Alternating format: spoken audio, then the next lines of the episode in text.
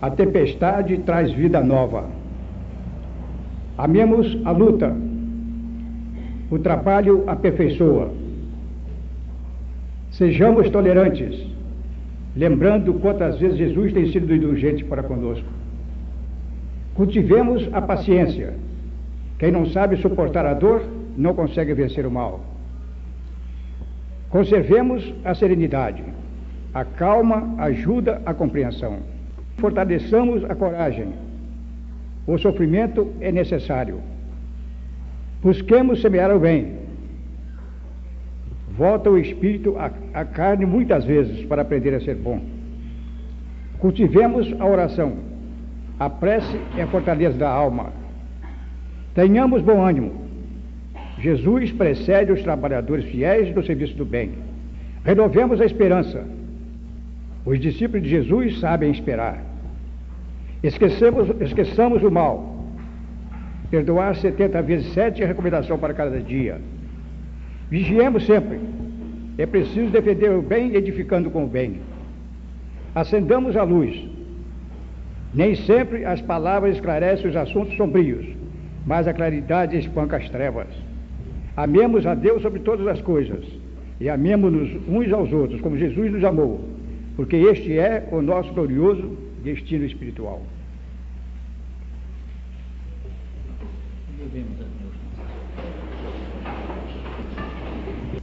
Deus, nosso Pai,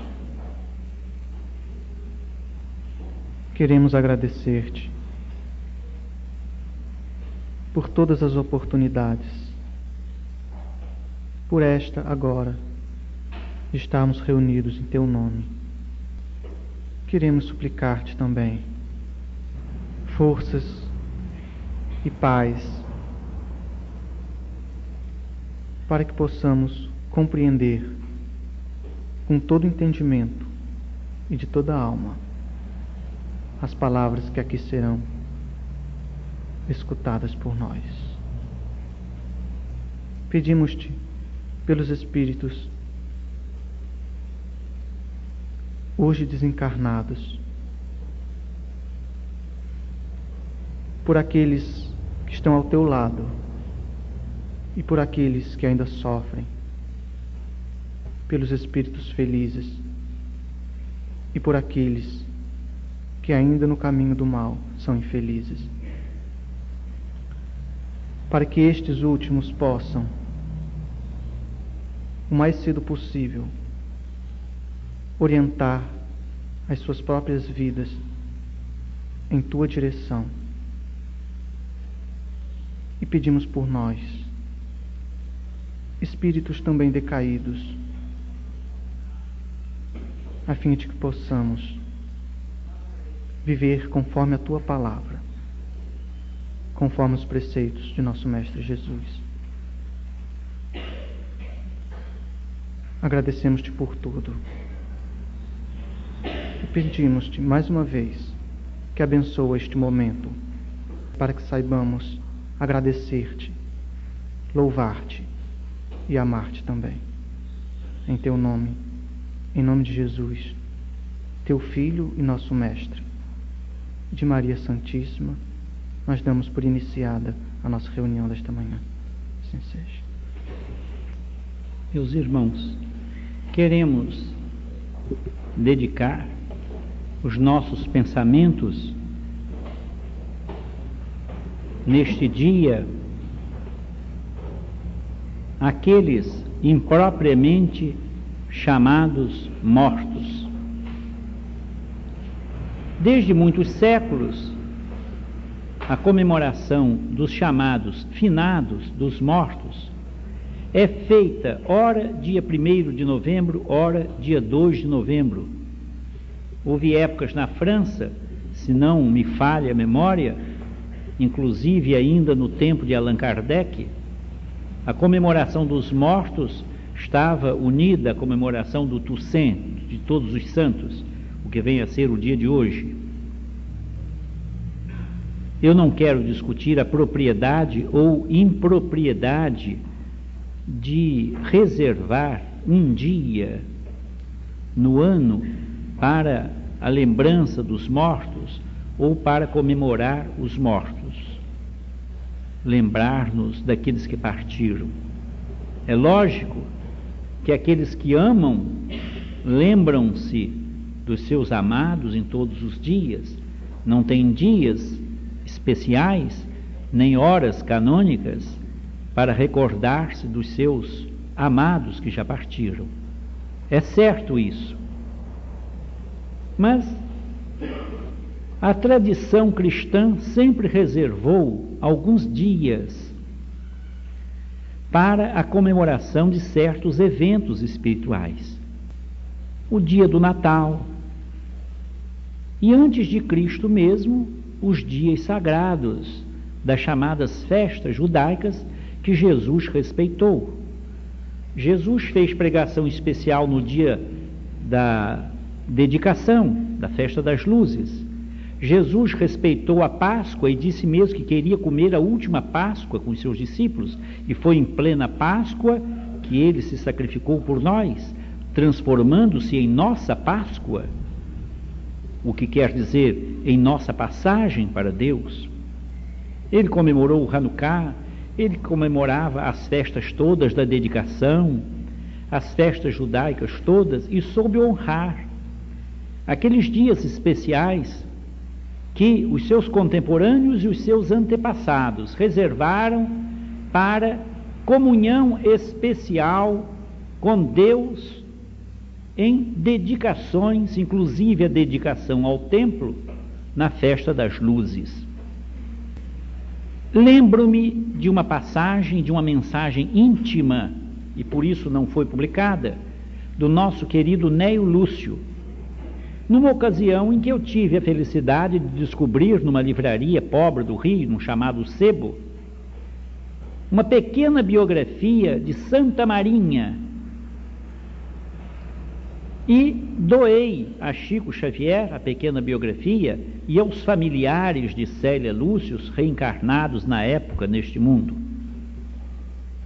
Nessa pequena biografia se dizia que o dia consagrado a Célia pela população católica italiana, especialmente de Veneza, onde estão seus restos mortais trazidos pelo mesmo Elvídio Lúcio numa reencarnação posterior na Idade Média, em que ele, como cruzado, foi a Alexandria e, encontrando a veneração a Santa Marinha, resolveu trazer para sua terra os ossos daquela que em séculos anteriores foi sua própria filha.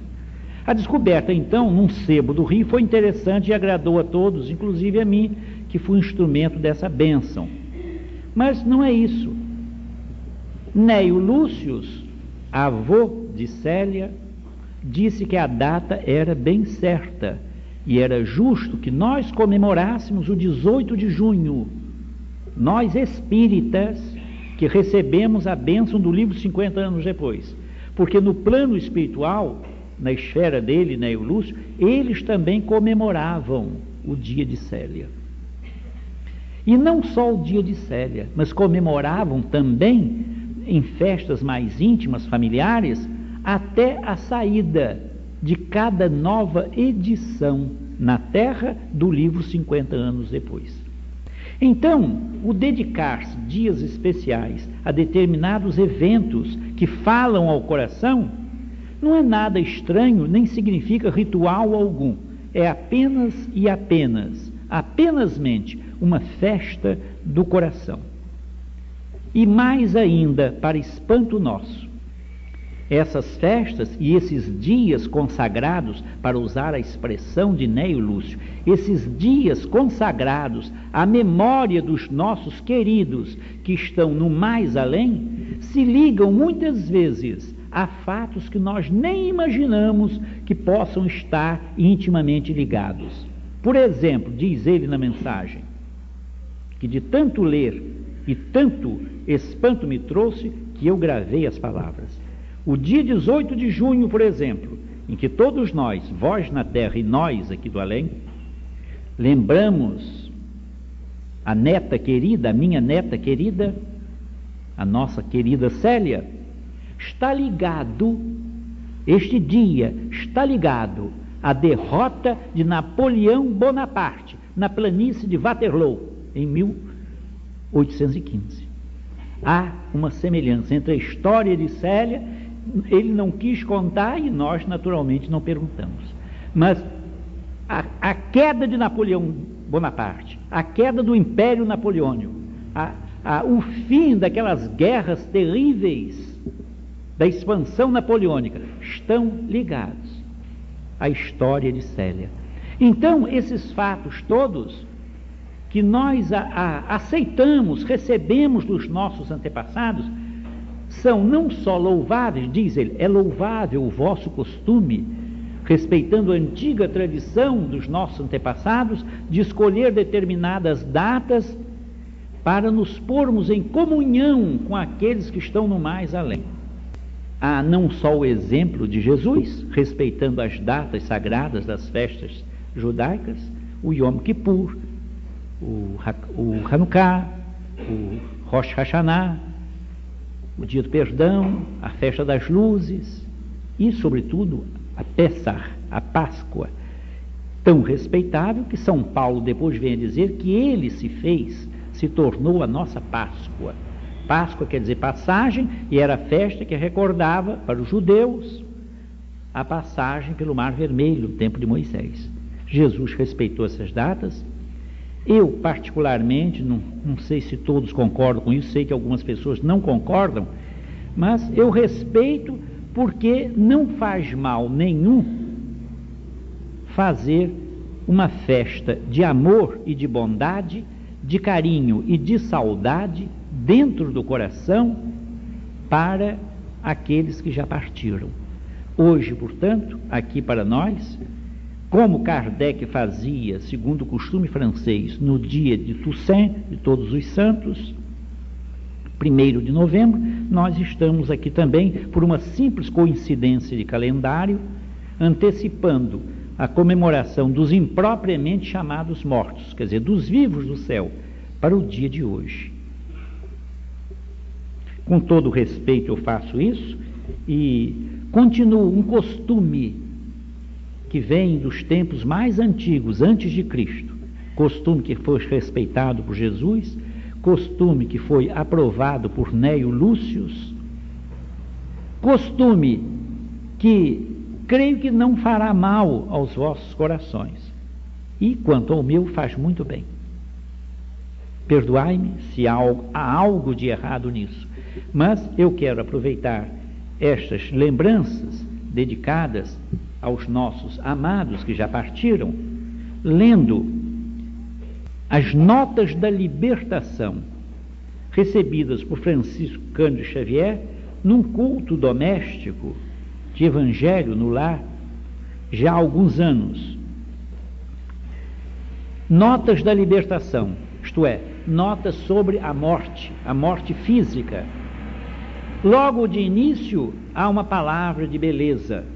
Eles chamam a, a morte de libertação foi como Carmen Sinira se despediu deste mundo.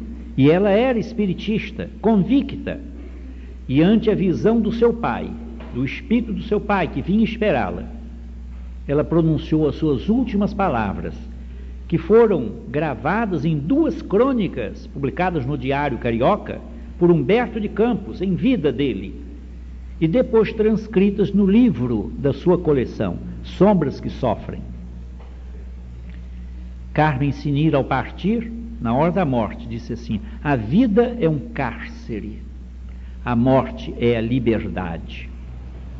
Então, essas trovas que nós vamos meditar, meditar hoje, escritas por vários espíritos, inclusive um campista, que foi Silvio Fontoura, e vários outros amigos espirituais da escola, como Alta de Souza, Maria Dolores, Meimei, são notas da liberdade. São cânticos da nossa libertação. São luzes que caem sobre os nossos corações e sobre as nossas consciências para nós nos prepararmos para o dia da libertação, não o dia da morte, não o dia de finados, em que seremos chamados finados ou fantasmas ou mortos, como os nossos avós usavam muito a palavra falecidos. Falecido João, no tempo do falecido Antônio, no tempo do falecido Miguel. Para nós não há falecido Antônio nem falecido Joaquim. Todos estão vivos, porque o Evangelho nos ensina pela palavra de Jesus Cristo. Deus não é Deus de mortos, mas é Deus de vivos, porque para Ele todos vivem. Os que estão na terra e os que estão do lado de lá. Nós que ainda peregrinamos por algum tempo aqui e nos arrastamos como pobres gafanhotos pulando sobre a relva, como nos belos versos de Walt Whitman. Pobres gafanhotos pulando sobre a relva, numa inconsciência quase de insetos, até aqueles que já partiram estão na glória, na glória de Deus. Ou, antecipando esse dia de glória, se encontram ainda, infelizmente, em padecimentos purificadores, em provas e dores, a caminho da redenção, qualquer que seja o estado deles, daqueles que já partiram, eu desejaria pedir a todos vós, neste dia e nesta hora, que todos permaneçam durante a meditação, a reflexão dessas trovas, com um pensamento de amor para os seus mortos queridos, isto é, para os seus vivos amados, porque para Deus todos estão vivos. Cada um pensando e procurando fazer a reflexão dos versos dos nossos poetas de além-túmulo com a imagem querida dos nossos amados, cujos rostos presentemente não vemos mais, mas cujas faces luminosas, cujas faces resplendentes de uma luz diferente, nós contemplaremos um dia. Deus o queira que na hora da nossa libertação.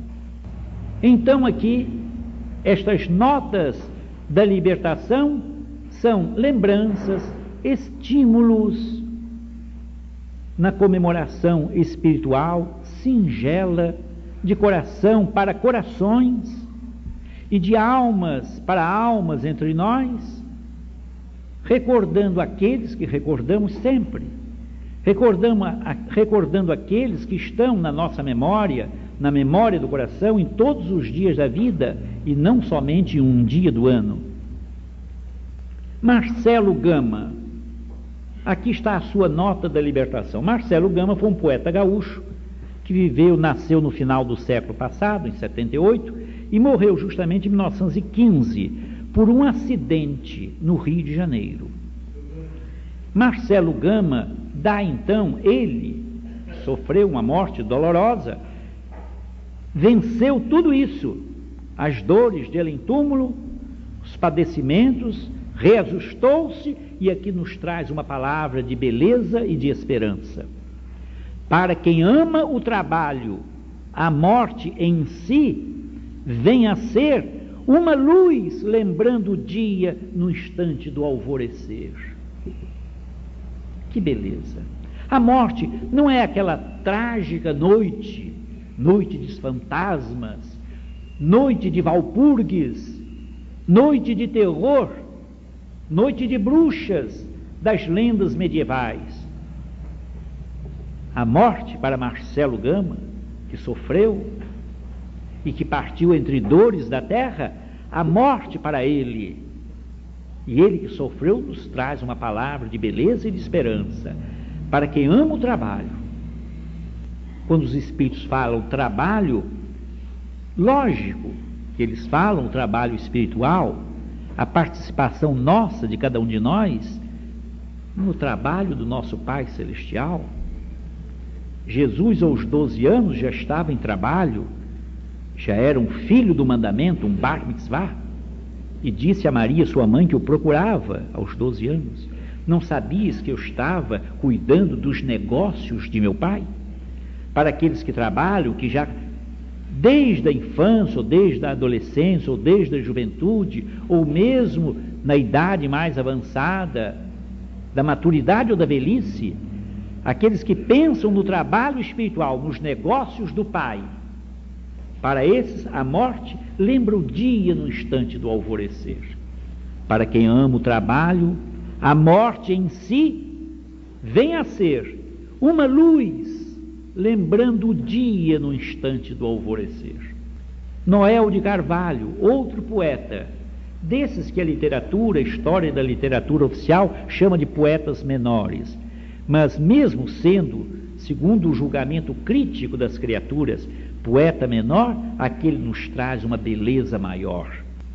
Morrer é buscar na vida nova forma em nova estrada. O corpo deixado ao mundo é apenas roupa estragada. É por isso que eles são chamados poetas menores, porque eles falam com a simplicidade do coração e todos entendem.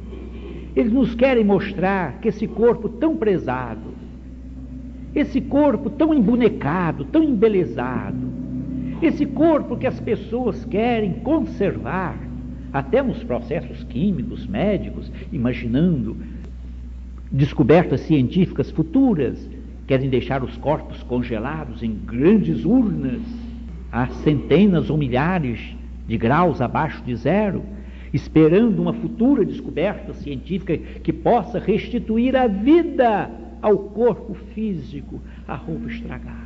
Uma ideia de perpetuar a vida física, um apego tremendo ao corpo físico, uma ideia de que este é o corpo, e este corpo é a vida, e o homem é o corpo, e o corpo é o homem.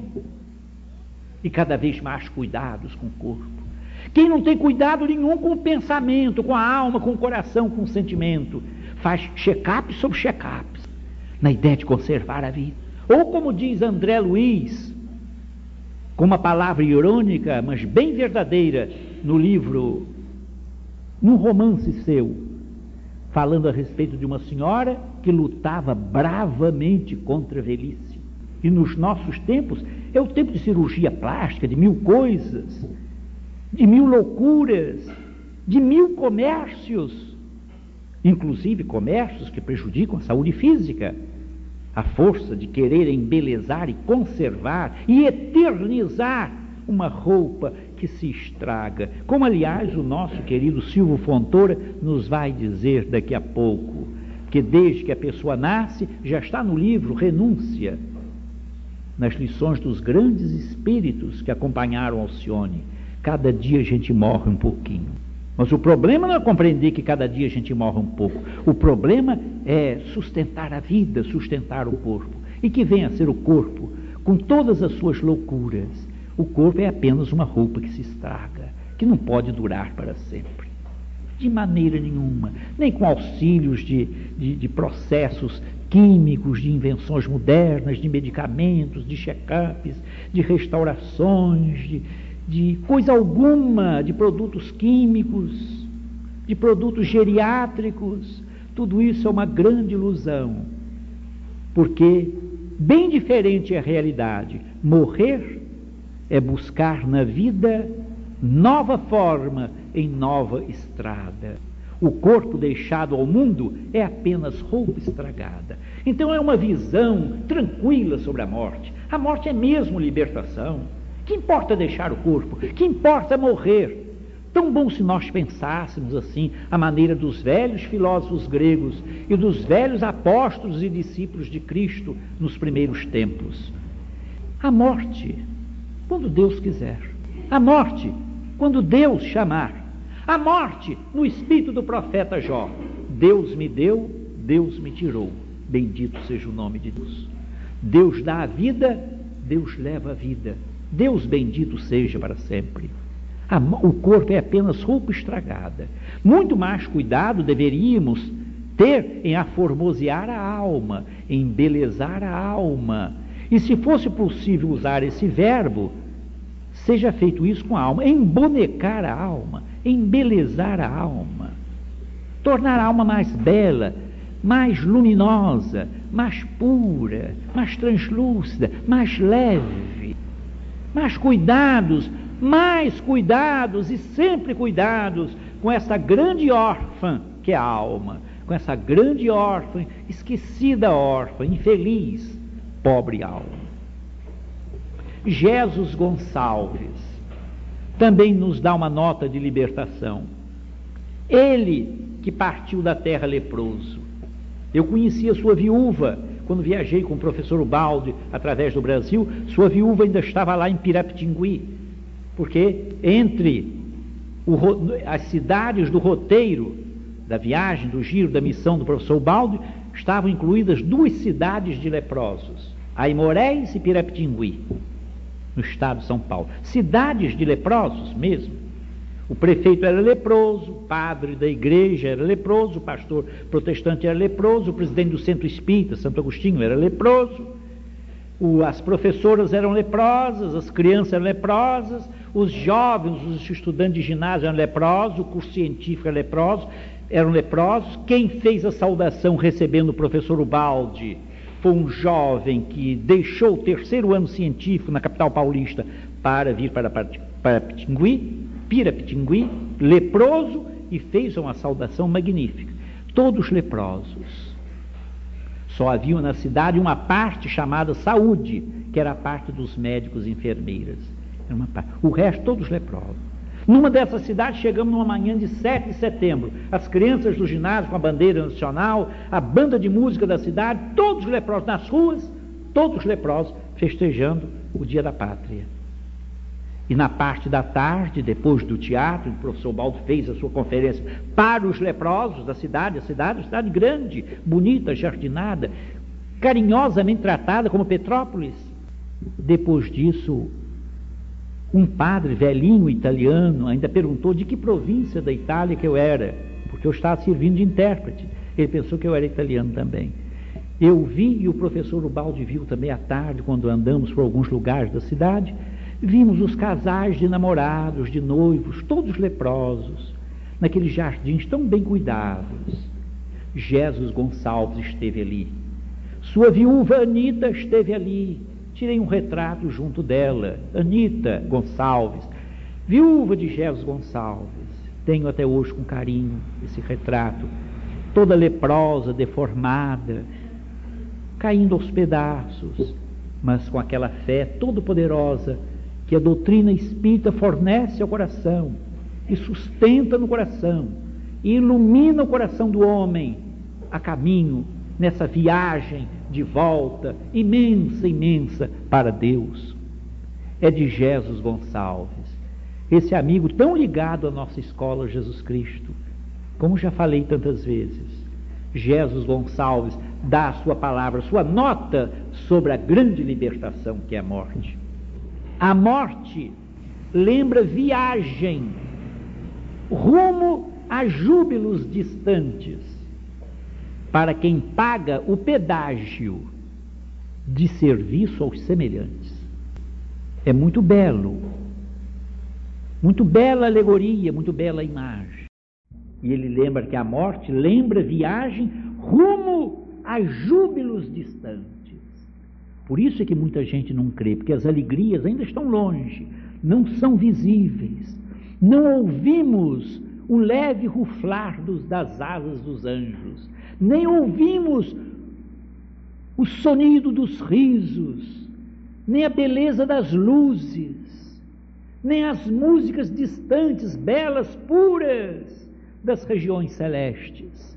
Por isso não cremos nessas alegrias espirituais. Nós vivemos aqui sufocados pela injúria do materialismo que domina tudo e não sentimos, não temos olhos para ver, nem ouvidos para ouvir as belezas dos planos mais elevados. Mas diz São Paulo que coisas que os olhos nunca viram, coisas que os ouvidos nunca ouviram e que nunca passaram pelo coração do homem, são essas coisas que Deus guarda no céu para aqueles que o amam. Vede que beleza de imagem, que esplendor de promessa, que garantia de vida eterna nos dá o grande apóstolo da gentilidade. Aquilo que os olhos nunca viram, que os ouvidos nunca ouviram e que nunca subiram ao coração do homem, são as que Deus reserva para aqueles que o amam. É o que nos lembra o nosso querido Jesus Gonçalves. A morte lembra a viagem, rumo a júbilos distantes. Há coisas que nunca vimos nem ouvimos. Para quem paga o pedágio do serviço aos semelhantes. Para quem sai da casca do egoísmo sórdido e amesquinhador e abre os braços, como Cristo de braços abertos na grande estátua do Corcovado, que está completando este ano, completou no dia 12 de outubro, 50 anos em que foi erguida e que causou a admiração, o êxtase do professor Pietro Baldi quando viu Cristo de braços abertos. E Cristo de braços aperta e diz: Este é o meu Cristo, este é o Cristo que eu amo, o Cristo de braços abertos para todos, para abraçar a todos, para amar a todos. É isto que nos espera. Se nós pagarmos o pedágio da fraternidade, a pequena contribuição da bondade humana, de um gesto fraterno, de um carinho para quem nunca recebe carinho, de uma palavra de ternura para o solitário e para o triste, de um gesto de fraternidade para os humilhados, para os ofendidos, de amor para os simples, para os pobres, para os que vivem esquecidos e abandonados, para os solitários da estrada humana. Este é o pedágio de que fala Jesus Gonçalves, nosso bom amigo. Múcio Teixeira, poeta gaúcho, nasceu em 1858 e faleceu no Rio em 1800, 1926. Foi grande jornalista, grande publicista, poeta, profundamente interessado em assuntos espirituais, escreveu obras científicas sobre magnetismo e hipnotismo. Era um homem de cultura polimórfica, cultura imensa e um grande coração. Que diz Múcio Teixeira, grande poeta e grande publicista, sobre a morte? Morte na vida? Observa se te declaras descrente. A fala da eternidade na vida de uma semente. Para nós vermos a vida eterna. As árvores morrem, as vidas. A árvore desapareceu. Aqui havia uma árvore, não há mais uma árvore. Ah, sim, é que nós não estamos vendo. Aquela árvore que deixou de existir, que morreu ou foi cortada, ela já se multiplicou muito e muito em centenas de sementes. Ela vive nas suas sementes. Assim é a nossa alma na sementeira das vidas sucessivas nossa alma na multiplicação das experiências múltiplas, das múltiplas encarnações terrestres. É a vida eterna. A beleza da semente que revive sempre. Como a semente revive guardando a beleza da espécie, aqui, ali, acolá, em outros cantos, em outras covas da terra, nós também, como semente divina que somos, cada um de nós é uma semente de Deus uma mônada divina, nós voltamos à terra, muitas vezes nos multiplicamos, nascemos e renascemos com a força viva e eterna da semente, que cada um de nós é uma semente da vida plantada no solo da eternidade. Morte na vida? Observa se te declaras descrente. A fala da eternidade na vida de uma semente. Meimei, nossa querida amiga espiritual, muito amiga e companheira de longas jornadas. Entre aqueles que se amam, a morte aparece em vão. Pode pintar, pode plantar a saudade, mas nunca a separação. Que meiguice desta alma que já nós sabemos tão carinhosa, tão amiga das crianças no plano espiritual, que abriu em vida e depois da morte seus braços amigos para o amor das crianças, para auxiliar os pequeninos. Deixou familiares na terra e lá continua trabalhando, trabalhando e trabalhando, com todo carinho, e uma parte do seu carinho, e muito do seu carinho, ela dedica à nossa escola Jesus Cristo. Vede que beleza de palavra de esperança. Entre aqueles que se amam, a morte aparece em vão. Pode plantar a saudade, mas nunca a separação. Augusto Conte, nas intuições da sua escola positivista, da sua religião da humanidade, dizia que os mortos não estão mortos, mas sim ausentes. Ele não acreditava na imortalidade da alma, ele falava isso num sentido subjetivo, tão subjetivo quanto como quando falou que os vivos são sempre e cada vez mais governados necessariamente pelos mortos. Falava isso na lembrança do passado, os nossos antepassados, daqueles que vieram antes de nós e nos legaram a sua experiência, o seu valor, a sua sabedoria. Era num sentido todo subjetivo que ele falava. Mas Vitor Hugo, o grande Vitor Hugo, que foi espírita também, modificou o conceito de Conte e disse: os mortos não são ausentes, são apenas invisíveis. E, se não fosse, sem querer de forma alguma, desrespeitar a expressão lapidar do grande romancista e grande poeta francês, nós diríamos invisíveis, mas não sempre, porque às vezes eles se tornam visíveis. Mas o fato é que nunca estão ausentes. Para Conte, os mortos não estão mortos, estão ausentes. Para Vitor Hugo, não estão ausentes, estão invisíveis. E nós dizemos quase sempre invisíveis, mas sempre presentes. Por isso é que Meinei nos fala assim: entre aqueles que se amam, a morte aparece em vão.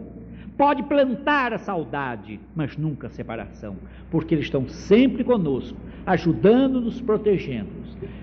Desliguemos-nos de ideia de espaço, de presença, de proximidade física, espacial. Podem estar a milhares de léguas, de quilômetros de distância, mas o pensamento nos une. O pensamento é mais veloz que a luz, que viaja 300 mil quilômetros por segundo. Eles estão presentes sempre, nas suas vibrações, na sua proteção, no seu amor que envolve e que garante em cada um de nós a sobrevivência num mundo feroz, num mundo cruel, naquilo que o professor Ubaldi chamou com muita razão, no inferno terrestre. Se o poeta Amaral Ornelas Diz assim, lembrando-se da Santa Mãe: Ai do mundo se não fora a vossa missão de amor. Nós também poderíamos, parodiando o grande poeta, ai de nós se não fosse o amor dos espíritos. Ai de nós se não fosse a proteção dos bem-amados que já partiram. Ai de nós se eles não velassem por nós, pelo amor de Jesus Cristo. Ai de nós se eles não fossem os anjos de Deus que nos amparam com as suas asas de amor, de proteção. Ai de nós sem eles. Silvio Fontoura, os mais velhos dentre nós certamente se lembram dele. Fundador e diretor de um jornal que ainda circula, a notícia. Velho jornalista, grande poeta, polígrafo. Silvio Fontoura conheceu o Espiritismo embora não se tivesse dedicado a ele, e tem escrito por Chico Xavier inúmeros e inúmeros versos, e tem trazido para a psicografia de Chico outros campistas e outros amigos de nossa região norte fluminense para integrá-los no mesmo trabalho de difusão da grande luz. Eis o que diz Silvio Fontoura, o nosso poeta campista. Toda pessoa na terra nesse ou naquele caminho. Nasce, cresce, vive e luta, morrendo devagarinho. É bom pensar nisso. Nossa Mãe Santíssima, quando ouviu as palavras do anjo, diz o evangelista Lucas, guardou todas aquelas palavras, meditando-as no seu coração. Vale a pena, é o nosso dever apanhar todas essas palavras angélicas, essas palavras de bênção espiritual, essas palavras de esclarecimento e de esperança, e conferi-las no coração, guardá-las no coração, ou como dizem outras traduções do Novo Testamento, meditá-las em nossos corações. É bom pensar nisso, vale a pena. Porque assim, como também lembra Carmen Sinira nos versos do Parnaso de Eleitúmulo, nós não seremos apanhados pela morte como se apanha uma ave na floresta, como o caçador mata um passarinho na floresta. O passarinho está quietinho lá num galho de árvore. O tiro acerta e ele cai. É bom pensar para não sermos vítimas de uma morte inesperada para a qual estejamos, como quanta gente está, despreparada.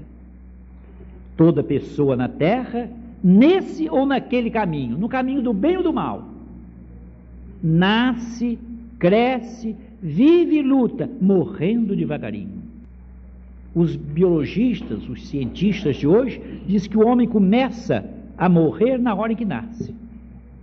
Porque o processo catabólico, processo de solução, por mais incrível que isso seja, nasce com anabolismo. É o metabolismo da vida, que é assimilação e desassimilação. A gente está crescendo, subindo, crescendo, mas já está começando a morrer.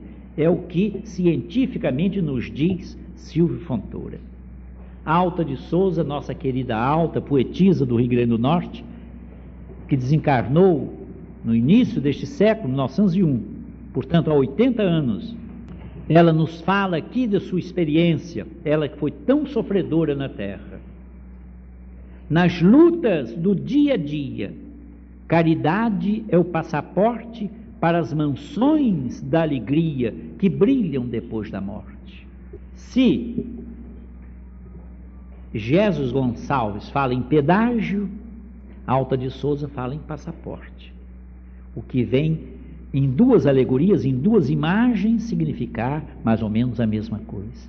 É o amor que significa esse passaporte, esse direito de trânsito livre, trânsito aberto, sinal aberto para as mansões de alegria que brilham depois da morte. Não sabemos que na casa de nosso Pai há muitas mansões? Cristo não falou? E mansão é uma casa grande. Quando Cristo disse na casa de meu Pai, quer dizer, o universo é o imensíssimo, infinito palácio de Deus. Ele certamente teve na sua visão o quadro dos palácios dos reis do Oriente, aquele palácio imenso do rei e em torno do grande jardim real, o jardim que envolvia o palácio real, aquelas mansões, aquelas casas imensas, bonitas, embora menores, mas bonitas para os príncipes, para os filhos do rei, cada um. Então era aquela visão magnífica, aquele palácio imenso, palácio real, a casa do pai do país, do rei, e em torno mansões e mais mansões para os príncipes essa é a imagem tirada de um quadro da terra, de um quadro do Oriente, mas muito mais belo na imagem, no pensamento e na realidade espiritual que Jesus Cristo, nosso Mestre e nosso Senhor, nos traça e nos mostra e nos promete: eu vou preparar-vos lugar. Promete. Na casa de meu pai há muitas moradas, ou, noutras traduções, na casa de meu pai há muitas mansões. O pai é o grande rei do universo. E muitas mansões, não somente para alguns príncipes, mas para todos os seus filhos. Porque todos nós somos príncipes de Deus, herdeiros de Deus, como diz São Paulo. Todos somos herdeiros de Deus e co-herdeiros de Cristo. O grande filho, o filho unigênito de Deus. Então, meus amigos, não é orgulho, não é prosápia, não é vaidade é nós darmos valor ao status que Deus nos deu. Não aos status do mundo, não às posições idiotas do mundo, conseguidas muitas vezes pela hipocrisia, pela falsidade, pelas mordomias, pelas bajulações nojentas. Mas o status que Deus nos dá de filho dele, de herdeiro dele, co-herdeiro de Cristo. Isso é que é status sem mordomia. Isso é que é status, porque é dado pelo Criador do universo, sem que nós precisamos mendigar coisa nenhuma a César, nem aos poderosos da terra, nem aos exploradores dos homens, nem aos gananciosos do direito alheio, nem aos escravizadores do povo, nem aos massacradores dos infelizes. É Deus que nos dá esta riqueza. Na casa de meu pai há muitas moradas. Eu vou preparar o lugar. Nós somos príncipes de Deus. O Apocalipse diz: nós somos sacerdotes do grande rei. Temos tantos títulos maravilhosos que Deus nos dá de graça, sem mordomias sujas e porcas da corrupção terrestre, dos políticos apodrecidos de caráter e que todos seguem como ovelhas de panurjo. Já vem aí as eleições para cada um se transformado em mau caráter, votar nos podres, nos porcos de que fala Cristo. Não lanceis vossas pérolas aos porcos.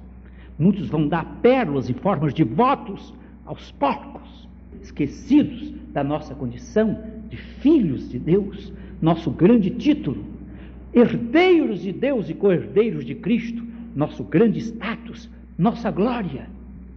Esquecemos o melhor da vida para valorizar somente os títulozinhos, os poderizinhos, as gloriulas terrenas, as vaidadezinhas de um dia terrestre que passa rápido, antes que a velhice chegue e a morte chegue, como se apanha um pássaro na floresta.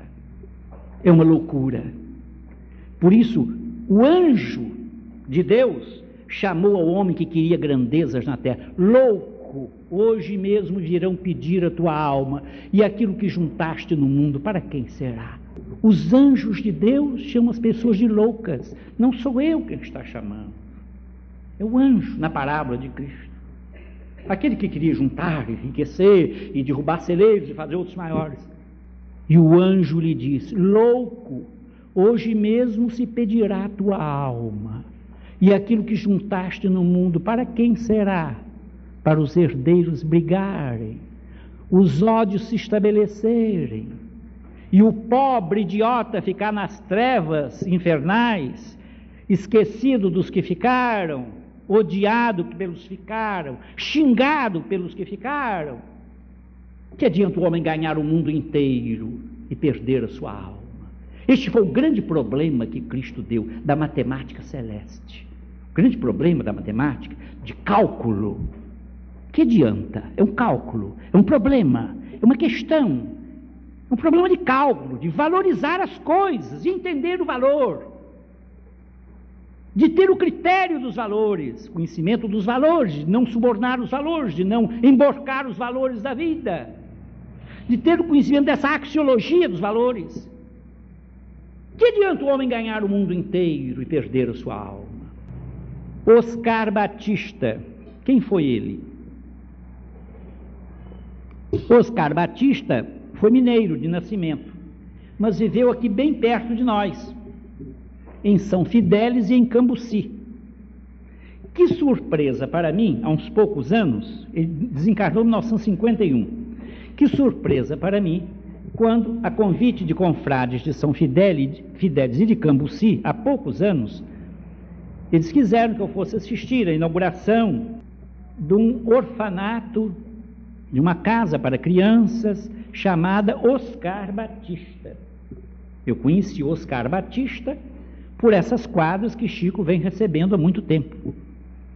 Agora imaginem os meus irmãos a alegria quando depois de terminada a palestra, em que eu falei também sobre Oscar Batista e li umas quadrinhas dele, terminado tudo, aproxima-se de mim um jovem, já maduro, um pouco maduro, um senhor, vem me abraçar, com lágrimas nos olhos e dizendo assim: O senhor não me conhece, eu sou daqui de Cambuci, eu sou filho de Oscar Batista. Filho de Oscar Batista. Que alegria! Esse Oscar Batista que trabalhou em São Fidélis e Cambuci. Lutou muito por aquele povo dessas duas cidades, embora fosse mineiro de nascimento que é que esse nosso amigo, desencarnado em 1951, portanto há 30 anos, que é que ele nos diz sobre a morte, já que ele morreu há 30 anos? Semeia bênçãos de amor, vive sempre atento a isso. Feliz o trabalhador que a morte encontra em serviço. Que beleza, sempre o serviço, a nota da cooperação com Deus. Nós somos chamados por São Paulo cooperadores de Deus. São Paulo usa muito esse cooperadores de Deus. O que quer dizer cooperador? Cooperador é aquele que trabalha com. Operador, operário é aquele que trabalha. Operário, operador, trabalhador. Mas cooperador é aquele que trabalha junto de alguém, com alguém. Que glória nossa! Mais um título que não foi conseguido à custa de lambugens da hipocrisia humana, nem de bajulações aos poderosos, aos barões, aos poderosos chefões, aos mafiosos. Título que Deus nos dá. Cooperadores de Deus. Deus trabalha Disse Cristo: Deus trabalha sem cessar e eu continuo a sua obra. São Paulo vem e diz: Nós somos cooperadores de Deus. Deus trabalha e nós trabalhamos com Ele. Meus amigos, já estamos com tantos títulos maravilhosos: Filho de Deus, Príncipe de Deus, Sacerdote de Deus, Cooperador de Deus, Filho de Deus, Herdeiro de Deus. E andamos querendo ainda bajular mais coisas para sujar a nossa alma sujar a nossa alma. E visto vindo das mãos sujas dos barões imundos, das mordomias e das corrupções políticas e administrativas do mundo. Gente podre, espiritualmente podre, má, perversa, castradora, maldosa, opressora, aplastadora, esmagadora, dos humildes, dos pobres, dos limpos de coração, dos pacíficos. Inimigos de Deus, gente do antissistema, das forças do mal. E Cristo nos convida: Vinde a mim todos vós que estáis cansados e oprimidos, e eu vos aliviarei. Aprendei de mim que sou manso e humilde de coração, e encontrareis descanso para as vossas almas. Tomai sobre vós o meu jugo, porque o meu fardo é leve e o meu jugo não é pesado. É verdade que ele nos dá um jugo, uma direção, uma senhoria, mas não é pesado isso. Pesado é o jugo do mundo que massacra. Como dizem as grandes mensagens recebidas por Pedro Baldi. O mundo parece semear rosas, mas na verdade semeia espinhos. Eu vos ofereço espinhos, mas ajudar-vos-ei a colher as rosas. Semeia bênçãos de amor, vive sempre atento a isso. Feliz o trabalhador que a morte encontra em serviço. Para quem viveu amando, diz Gil Amora, outro poeta também desconhecido, mas cheio de beleza nas suas mensagens. Para quem viveu amando a humanidade sofrida, a morte, quando aparece, é o grande prêmio da vida. Vede, meus amigos, a morte é o grande prêmio da vida. As pessoas querem prêmios, loterias, concursos, entram em coisas, em convênios e tal, para ganharem coisas da terra. Até os livros agora vêm com propagandas de prêmios, círculos de livro, prêmios, prêmios. Cinco Chevrolets, quantas geladeiras e lucro. Todos querem prêmios. Tudo é com prêmio agora. É o chamariz para as compras, para o comércio. Prêmios, prêmios, prêmios. E todos se esquecem que o grande prêmio da vida é justamente a morte.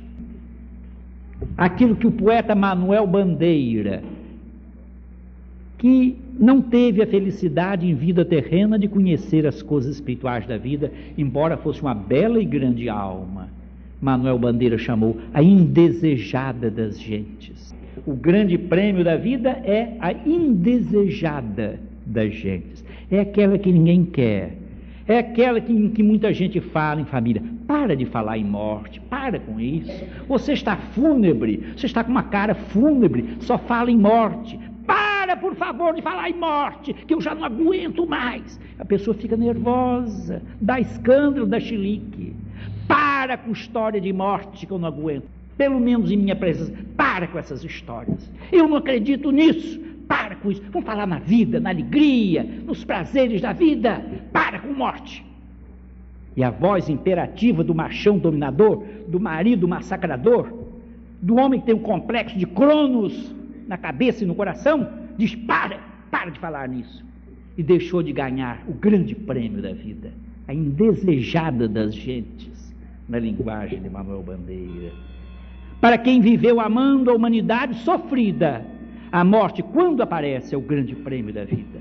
E o último, para terminar, que o relógio assinala, Maria Dolores, nossa querida Maria Dolores, a grande poetisa baiana, amiga das crianças, sendo casada e não tendo filhos do seu matrimônio, ela adotou crianças, e sempre crianças e mais crianças. Que belíssimo exemplo.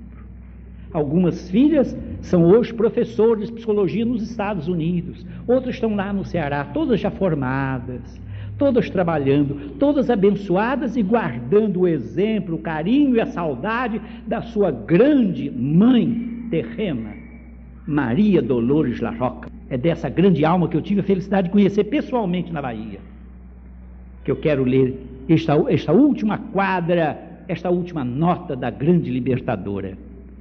Quem aceita as próprias lutas, fazendo o bem ao vencê-las, recebe a noite da morte toda enfeitada de estrelas. Vede, meus amigos, o que é a morte para o justo, para aqueles a quem a Escritura chama o justo. E José era um justo, e aquele profeta era um justo. Quer dizer, aqueles que vivem nos caminhos de Deus. Para quem aceita as próprias lutas, as provas da vida, as dores, as confusões, as crueldades da vida, os massacres da vida, o rolo compressor da vida. Quem aceita? A grande palavra, diz Emmanuel, é aceitação. Aceitar o que a vida tem nos dá, porque isto é justo. Nós não somos inocentes, somos pecadores.